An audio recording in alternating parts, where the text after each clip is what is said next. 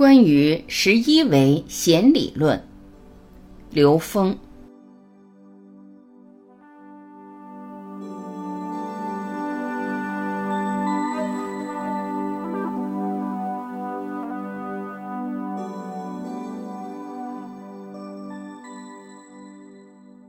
有人问刘峰老师，在量子力学中仍在建立的弦理论，认为世界是十一维的。十维空间加一维时间，如何运用您的推论呢？刘峰老师回答：“其实这不是量子力学，只是现在科学的一种推论。在数学上推论到了十一维，那么讲到的这个十一维弦理论，我们说一切都是振动的波。这个振动的波，它是以高维投影到低维，那十一维投影到十维。”十维投影到九八七六五四三，到三维的时候，这个弦就是螺旋，这个螺旋再投影到二维，就是正弦波的形态了。我们就知道它实际是这种复杂的投影关系振动。但是呢，实际上这种振动关系，我们去再继续往上十二维、十三维、十四维去逻辑推演的话，其实意义并不大。因为什么呢？因为作为我们三维的人来讲，我们在中间任何一个维度都有可能被自己障碍住。那么我们仔细想一想，我们这么一维一维的去突破上去有什么意义？四维、五维、六维、一百维、一万维、一亿维、一亿亿维，这是无止境的往上这么去通。实际上，我们不如直接讲 n 维，n 趋于无穷大。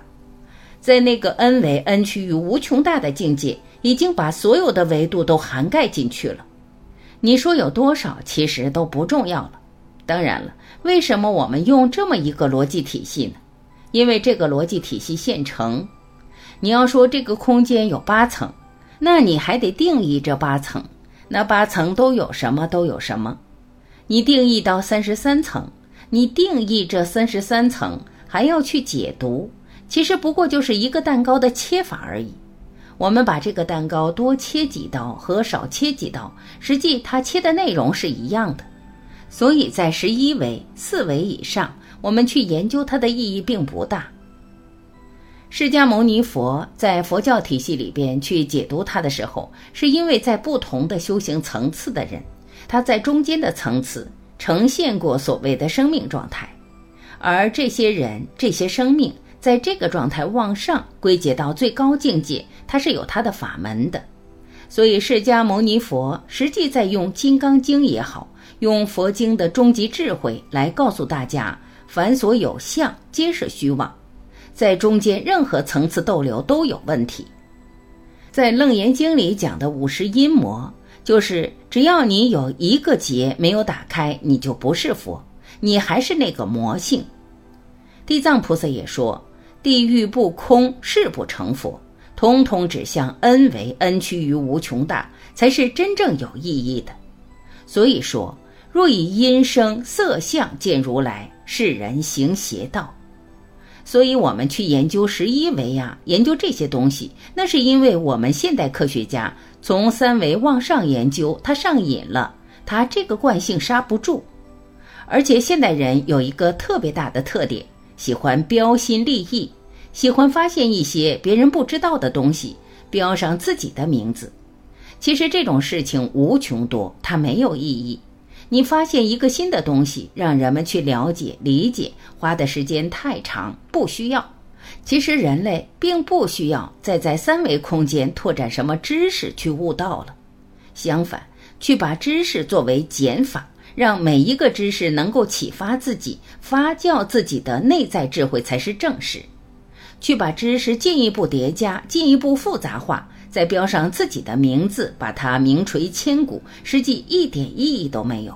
真正的意义是自净其意，让这些知识尽量在自己的意识中变得简单，越简单而简单到可以通道就行了。看到一个字就跟道连上，这叫真言。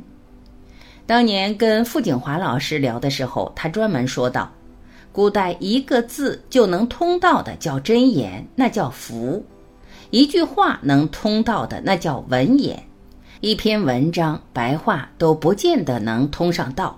这是我们现代，所以所谓通道，就是内在蕴含着高维智慧，而这个内在的高维智慧，是我们能够从文字中得到领悟的。